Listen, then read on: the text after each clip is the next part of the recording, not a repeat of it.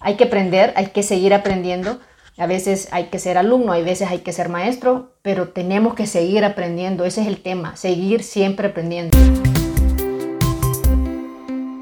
Radiográfico, el podcast. Amigos de Radiográfico, hoy con Lidia Andino, periodista hondureña que inició su carrera en deportes y que ahora es estratega de comunicaciones, parte también del equipo de Culver Media y vamos a conocer un poco de su historia en esta noble profesión. Lidia, bienvenida. De entrada, te ofrezco un café rubio. Hola Gerson y hola a todos. Gracias por el café. Lidia, ¿vos por qué te metiste a periodismo? Bueno, yo cuando estaba pequeña eh, me gustaba mucho lo que es escribir y leer. Eh, realmente mm, leía y leía todo el tiempo. Yo ni jugaba, sino que leía. Y después cuando mi papá me llevó al estadio, ya también era otra pasión, ¿verdad? El fútbol. Entonces cuando ya estaba en el colegio yo sentía que o era periodista o también me gustaba la psicología. Entonces ya cuando terminé mis estudios de, del colegio supe que me tenía que, que decantar por el periodismo. Pero no era una decisión fácil porque entiendo que cuando lo empezaste a estudiar, decidirse por hacer periodismo de deportes también eh, no era muy común, ¿no? Una carrera que históricamente ha sido dominada por hombres. Sí, realmente cuando, bueno, ya cuando eh, yo miraba la televisión o, escuchaba la radio y, empezaba a, a, sintonizar o a conocer eh, eh, unas pioneras del periodismo deportivo como Evelyn Pineda, como Kenia Torres, me entró aquello de que yo, yo también lo puedo hacer. Y como a mí me encantaba también ver partidos de fútbol con mi papá todo el día y todos los fines de semana, entonces Ahí empecé y cuando ya estaba estudiando periodismo en la autónoma, yo, di, yo, me, yo dije, no, me voy, a, me voy a ir por el periodismo deportivo. Yo creo que ya en mi segundo o tercer año ya estaba clara de lo que yo quería. ¿Y cómo fue el inicio? Primero tengo que recordar eh, un poco para, para sumar a este contenido, que si bien mencionas a Evelyn Pineda, a Kenia Torres como eh, dos mujeres que ya estaban haciendo periodismo, no fueron las primeras. Ya habían otras mujeres que habían incursionado en el campo del periodismo deportivo, al menos en la rama escrita, ¿no? Estaba Alicia Caron, que creo que fue la primera, registrada en la historia como la primera mujer que hizo eh, periodismo deportivo en Honduras, pero ¿cómo, cómo logras entrar al final y, cómo te adaptas? ¿Cómo, cómo, fue el, el, hecho de, de que eh, en los ambientes deportivos, en los estadios, en los entrenamientos, eh, te empezaran a ver a, a vos como mujer? Sí, bueno, mi primera experiencia fue que me abrió las puertas Diario Heraldo. Eh, estábamos en, en ese momento, entré con unos consultores españoles y estuvimos como una semana en prácticas en redaccionales y ellos miraron, hacía temas de todo, pero también hacía mucho de deportes. Entonces cuando me, me dijeron que, que, había sido aprobado y que me iban a dejar como periodista del Heraldo, me, me dijeron, ¿te gusta deportes, verdad? Sí, le dije. Entonces me dijo, bueno, entonces a esa área vas.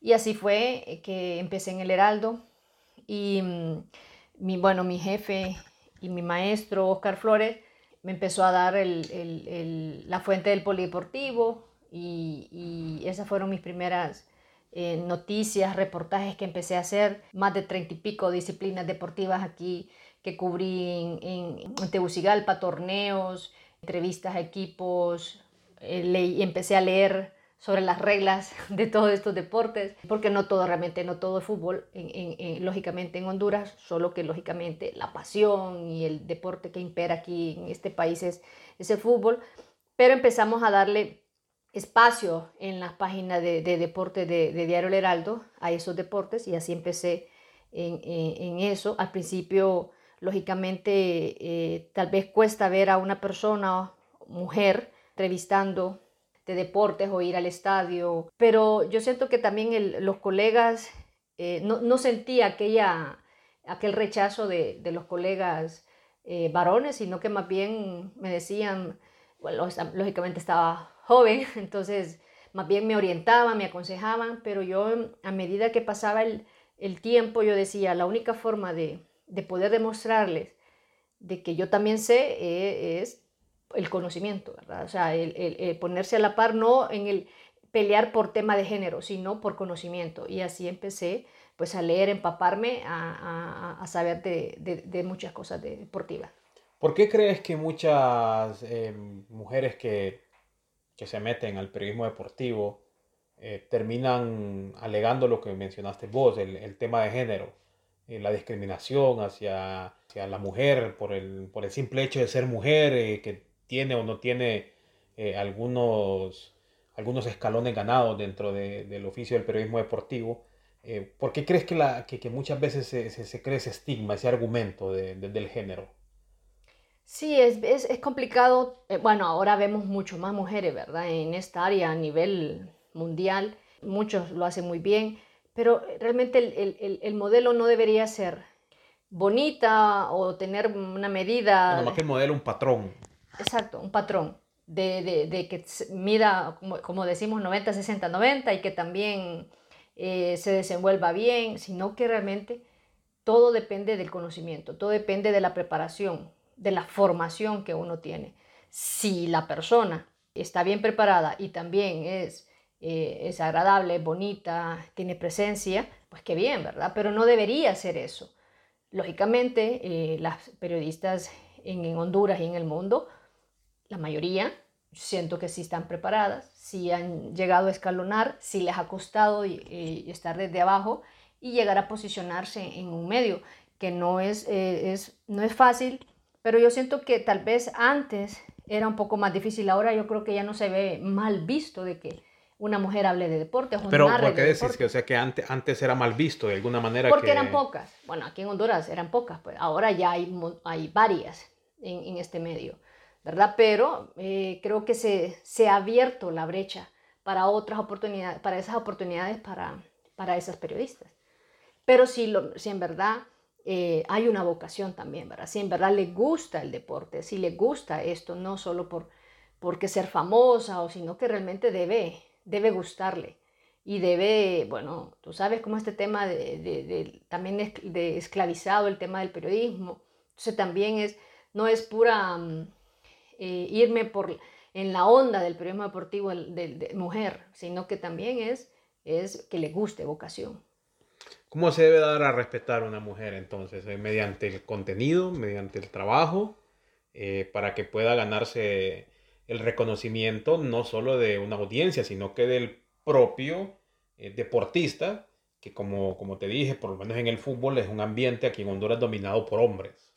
Tal cual como lo dijiste, así, con trabajo, con conocimiento, con propiedad, de seguridad de decir las cosas y eh, lógicamente eh, el respeto como mujer, ¿verdad? Que uno se tiene que, que, que dar. Yo realmente no, no, tuve ningún irrespeto en mi, en mi carrera de, de, algún colega o algún jugador o entrevistado. Eh, siempre fue muy respetuoso, pero ese respeto te lo marcas tú desde el inicio. ¿verdad? O sea, dándote a respetar en todo aspecto, como profesional y como persona. Vale. Eh, te quería preguntar, ¿a vos hasta dónde te, te arropó la carrera del periodismo? Dijiste que entraste como, como reportera, y después qué hiciste, solo en el Heraldo trabajaste en, en, en este periódico de Honduras. Eh, sí, bueno, eh, estuve 17 años en Diario El Heraldo, inicié como reportera de deportes, después eh, ascendí a, a, editora de la sección de deportes, estuve por más de 14 años como, como editora. O sea, eras jefa de un grupo de, de, sí. de hombres y mujeres de, en el área de deportes. Exacto, tenía un grupo hasta de 8 personas, entre mujeres y, y, y, varones. Lógicamente creo que tal vez fue um, difícil de que un grupo acepte a una mujer como jefa y tal vez menor que ellos, ¿verdad? Pero tal vez al inicio sentí así como un recelo, pero después de algunas personas, pero después no. Después sentí que que hubo conexión, eh, trabajé muy bien con este grupo, eh, para mí el mejor grupo de deportes que he tenido y que ha tenido eh, el país en el área deportiva. Em, Mira que estás poniendo la vara alta, ¿no? Cuando decís el, el mejor grupo de deportes que, sí, que, que, ha tenido el país. Para mí esa, esos años fueron los mejores.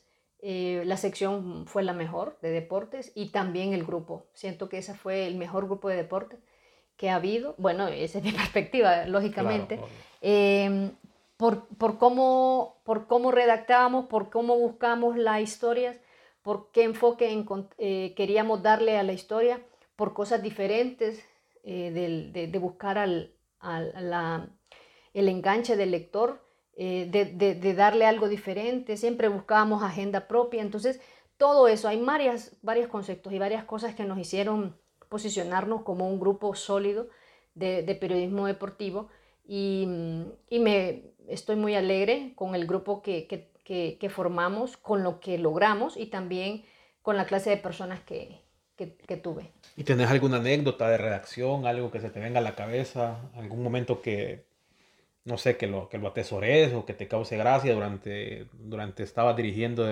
a esta gente? Bueno, no sé, yo creo que tal vez eh, en la primera clasificación que tuvimos al Mundial, nunca, yo, yo en España 82 realmente solo tenía apenas tres años, entonces no viví eso y creo que mis compañeros, la mayoría también no, no, no habían vivido tanto esa clasificación y creo que esa eliminatoria fue impresionante con todo lo que vivimos, las desveladas que nos dábamos porque dábamos, hacíamos suplementos, eh, también temas para la web en ese momento. Y creo que mm, haber clasificado ese día, estábamos con los nervios de punta, o sea, pareciéramos nosotros que, nosotros éramos los que íbamos a jugar, mm, eh, sin poder dormir, sin, sin poder controlar los nervios. Em, y todos viendo la televisión el y cuando clasificamos pues todos llorando, la mayoría estábamos llorando, abrazándonos y creo que fue un momento muy especial luego de, ¿qué? 28 años de, de no ir al mundial. Entonces creo que fue impresionante eh, cómo se vivió ese, esa noche. ¿Hasta dónde te, llevó? ¿Te llevó el periodismo a algún lugar? ¿El periodismo de deportes te, te, te, te dio alguna cobertura especial? Sí, luego de esa clasificación, pues los autoridades del periódico quisieron que yo fuera a cubrir el Mundial de Sudáfrica. Fue impresionante la, la cobertura con mi compañero Johnny Magallanes, el fotógrafo, que hicimos bonitas historias allá y creo que fue una experiencia maravillosa que siempre voy a agradecer. Y peor que Honduras, ¿verdad? Regresar a un mundial. Entonces estar ahí vivirlo, eh, experimentarlo, eh, encontrar esas historias, redactarlas para la, que la gente que estuviera aquí viviera o sintiera qué es lo que, estábamos, qué es lo que estaba pasando con Honduras en el, Mundial. Entonces fue una experiencia maravillosa y creo que eso, es, eso me, me marcó bastante.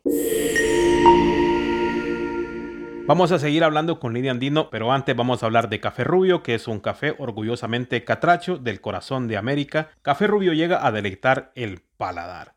Así que Lidia, disfruta de Café Rubio. Delicioso. Radiográfico, el podcast. Fuimos a Soweto, que es uno de los eh, lugares más pobres y peligrosos también de Johannesburgo. ¿Y qué viste en Soweto? Porque ahí, ahí se cuentan historias eh, bravas, ¿no? Historias de conflicto eh, emocional y, ciudadano. Ahí miras realmente la, la, la pobreza. Eh, ahí vale más que cuando llegué a Johannesburgo, el mismo taxista que, que, que, conocí en los primeros días fue el que, que, estuvo conmigo hasta el final de mi estadía. nos hicimos grandes amigos y él me orientaba mucho, incluso cuando fui a, quise ir a Soweto, él me dijo, em, hay que tener mucho cuidado ir a ese lugar, tenemos que ir con los, con los virus abajo, eh, yo voy a hablar con ellos y si pasa algo, eh, les voy a decir que eres periodista y que andas haciendo algunas fotografías, historias de, em, para que no tengas problemas. Y así fue, él, él, más bien fue como mi guía en ese, en ese lugar. Y sí, vi mucha pobreza, eh, fuimos a buscar la idea de ir ahí, además de, de, las fotos impactantes ahí que sacó mi compañero sobre, el, sobre el, los niños jugando descalzos, fútbol, eh, casas de cartón, eh, mucha pobreza en las calles. Eh, encontré a un brujo, la idea era, porque allá hay mucho brujo en, en Johannesburgo, entonces conocí a un, un brujo, platiqué con él y conocí su casa, Em, me acuerdo que, que, Magallanes me decía, bueno, tenía así como su, eh, difícil entrar ahí a esa casa y decir, ver aquel montón de cosas raras, calaveras y...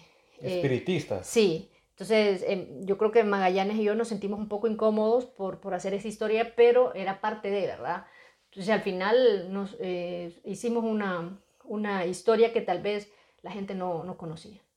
Y creo que de alguna manera ese tipo de historias se salían de la caja, ¿no? Generalmente cuando una persona o un reportero cubre un mundial, eh, podría uno imaginarse que es todo fiesta, que es todo cancha, que todo gol, que todo, que todo es estadios modernos, que es todo cancha, que es todo gol. Em, sin embargo, los mundiales no son una pera en dulce para un reportero, ¿no? Vos, decís el clima, el transporte, el idioma, eh, el hecho de poder encontrar eh, alojamiento porque te mueves de una ciudad a otra, no, no, son cosas fáciles, ¿no? y, y creo que, en un país tan extraviado como, como, Sudáfrica, pues la cosa no era tan, tan fácil. Sí, eh, bueno, también nosotros no solo queríamos em, sacar reportajes de la selección y de fútbol, sino que también el otro lado de Sudáfrica, y por eso buscamos esos, esos, esas historias.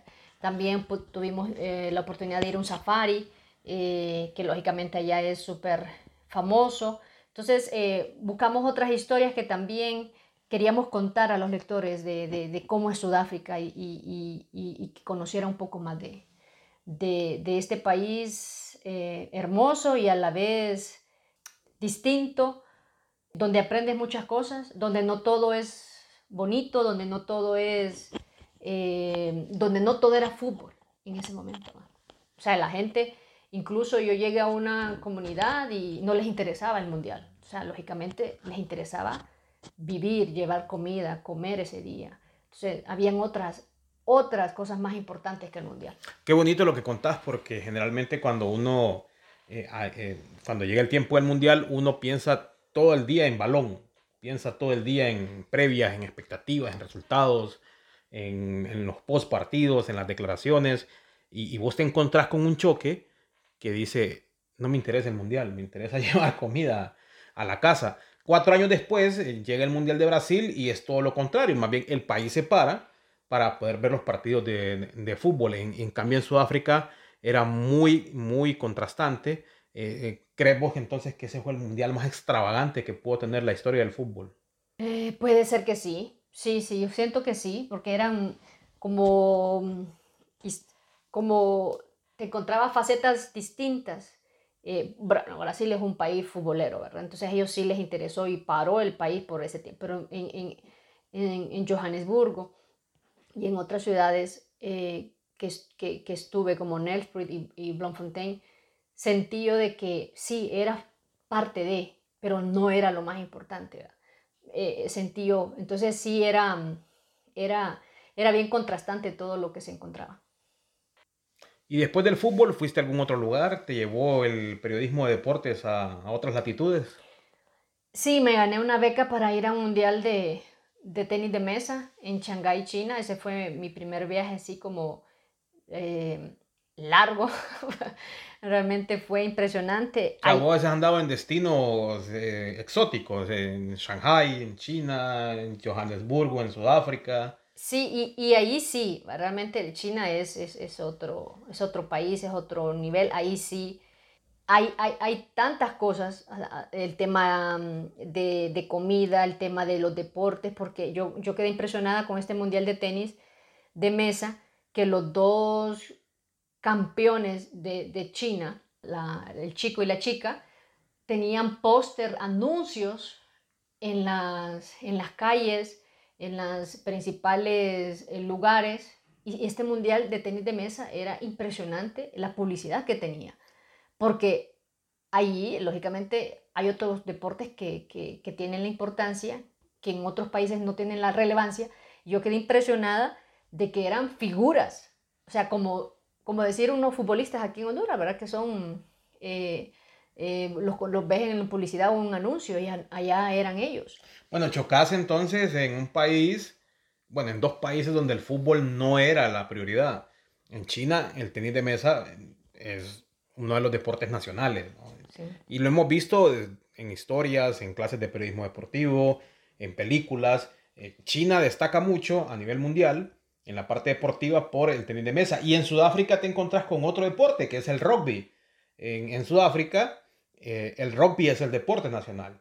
Y, en, incluso Nelson Mandela utilizó al rugby para unir al país, ¿no? Porque esa es una historia muy grave que vivía Sudáfrica con, el, con la segregación racial, ¿no? En la parte Uh Sí, bueno, yo también incluso fuimos con Magallanes a la casa de Mandela, al museo, porque también ir a Sudáfrica y no ir o no conocer la historia de Nelson Mandela, creo que era como un pecado. Teníamos que estar ahí, teníamos que conocer la historia, teníamos que conocer más a profundidad cómo, cómo, cómo lo vivió él, qué decían los sudafricanos de él.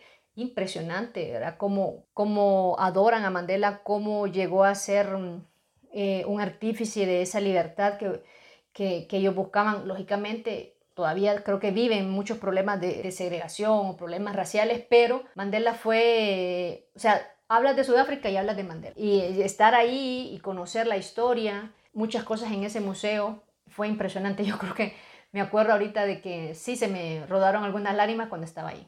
Lidia, ¿y dejaste los deportes? Eh, ¿Se acabó la, la faceta? ¿O seguís con ellos? ¿Qué estás haciendo ahora? Bueno, hace tres años creo que me desligué un poco del periodismo deportivo y salté a, hacer otras cosas. Eh, seguí estudiando, pero no de periodismo deportivo sino en este tema de, de, comunicación, de estrategias de comunicación, de consultoría, de comunicación. Entonces, lógicamente cuesta desligarse del, del periodismo deportivo, e incluso todavía digo yo que soy integrante de fútbol de tacón todavía. Me gusta mucho, no puedo dejar de... Siempre miro fútbol, la televisión, la mayoría son para ver partidos de fútbol cuando lo enciendo. Entonces, pero sí me he desligado un poco porque estoy haciendo otras cosas eh, lógicamente de, de, periodismo, pero es parte del periodismo deportivo para mí es algo que me encanta, que siempre lo voy a llevar, siempre vas a tener esa pasión y es parte de, de, de uno ya. Fútbol de Tacón es un programa de deportes en Honduras, conducido, creado, dirigido y protagonizado por mujeres. En la actualidad es un programa social, o sea que se transmite a través de redes sociales, pero que en su momento tuvo espacios en prensa tradicional.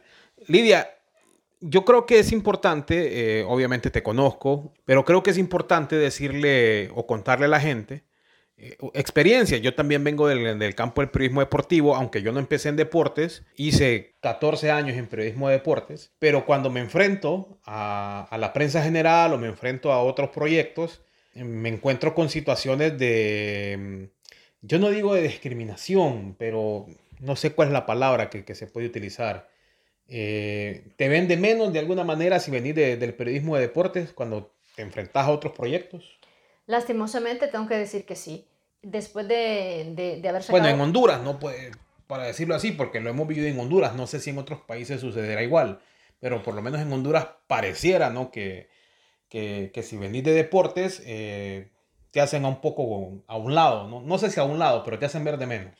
Lastimosamente algunos eh, algunas personas y colegas piensan que el periodismo deportivo cualquiera lo puede hacer, cualquiera puede escribir sobre, sobre, sobre deportes, cualquiera puede escribir una, redactar una crónica de un partido y es mentira. Creo que no es así, no todos lo hacen y no todos tienen ese talento para escribir de deportes en prensa escrita. Algo la, la, la aclaración, ¿verdad? Porque esa es mi, la área más fuerte mía. Pero sí, cuando yo salí del Heraldo y terminé mi maestría, hice una consultoría en una ONG y al final de la, de la consultoría quedaron muy satisfechos con mi trabajo y me dijo una de las autoridades, pucha, dice, y no creería, dice, que usted hizo muchas cosas acá y le valoro y eso que, que yo pensé que me puede ayudar a mí, una periodista deportiva, me dijo ella. Entonces ese día me, me caló profundo porque, como dices, uh, se ve de menos o pareciera que se ve de menos a los colegas o a los periodistas que hemos trazado una ruta en el periodismo deportivo y después queremos dar un poco el salto. Y, y, quedé con aquello porque realmente me parece ilógico de que se vea de menos solo por eso a, a un periodista eh, del, del, del área deportiva. Creo que todas, la economía, cultura, deporte y generales son valiosas, son importantes en cualquier eh, eh, formato y no se debería de ver de menos porque tenemos la capacidad, somos periodistas. Eh, ante todo, quitando la especialización, nosotros somos periodistas. y, debemos saber y manejar de todo. Lidia, ¿y a vos qué te ha dejado el periodismo? El periodismo me ha dejado hasta el momento muchas, ah, muchas lecciones, mucho aprendizaje. Creo que la persona que diga que ya todo lo sabe en este mundo del periodismo, creo que está siendo mentiroso, porque uno tiene que ir aprendiendo cada día más. Al menos yo leo, me meto a cursos, recibo talleres, porque siento que, debo aprender más, porque esto va cambiando. Y como me lo dices tú, tenemos que meternos al barco de esos cambios. Si no, si no te, te tiras al, al, barco, te quedas rezagado y te quedas prácticamente muerto en este tema del periodismo. Entonces hay que aprender, hay que seguir aprendiendo a veces hay que ser alumno, hay veces hay que ser maestro, pero tenemos que seguir aprendiendo. Ese es el tema, seguir siempre aprendiendo, donde quiera, de donde quiera que estemos. Me ha dejado grandes amigos, grandes relaciones de compañeros. Como te dije, desde el 2002 al 2019 que estuve en el Heraldo, para mí esa es la mejor generación de deportes, que estaba yo con Oscar y después el grupo que, que, que, tuvo Zona Deportiva hasta el 2019.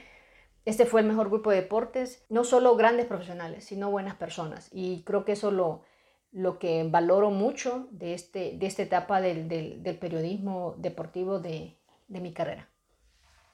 Ha sido Lidia Andino y ha estado con nosotros en Radiográfico. Lidia. Gracias a vos y ha sido un placerazo estar en el podcast de Radiográfico. Radiográfico, el podcast.